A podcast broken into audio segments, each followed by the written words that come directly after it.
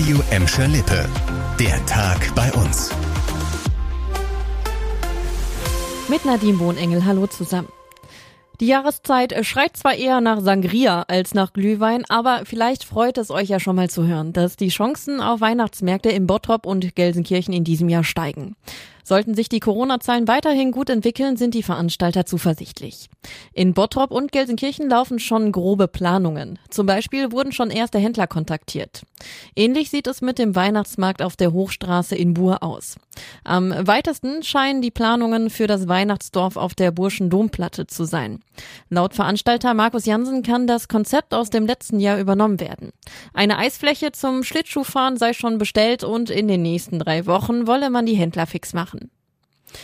Die weiter niedrigen Corona-Zahlen lassen uns nicht nur auf Weihnachtsmärkte hoffen, sie machen auch weitere Lockerungen bei uns möglich. Ab heute müssen Schüler auf den Schulhöfen in Gladbeck, Bottrop und Gelsenkirchen keine Maske mehr tragen.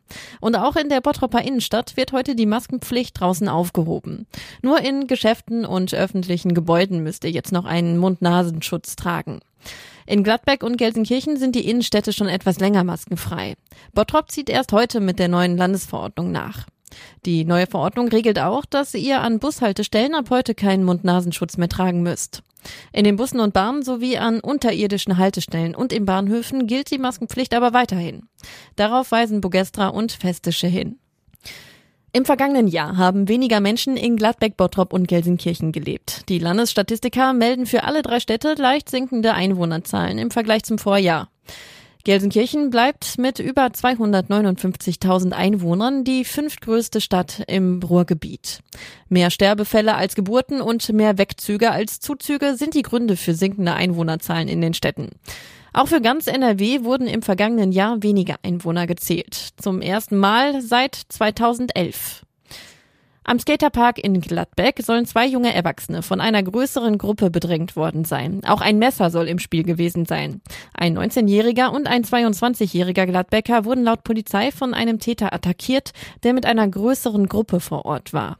Der Unbekannte soll die beiden Gladbecker erst beleidigt und dann geschlagen haben.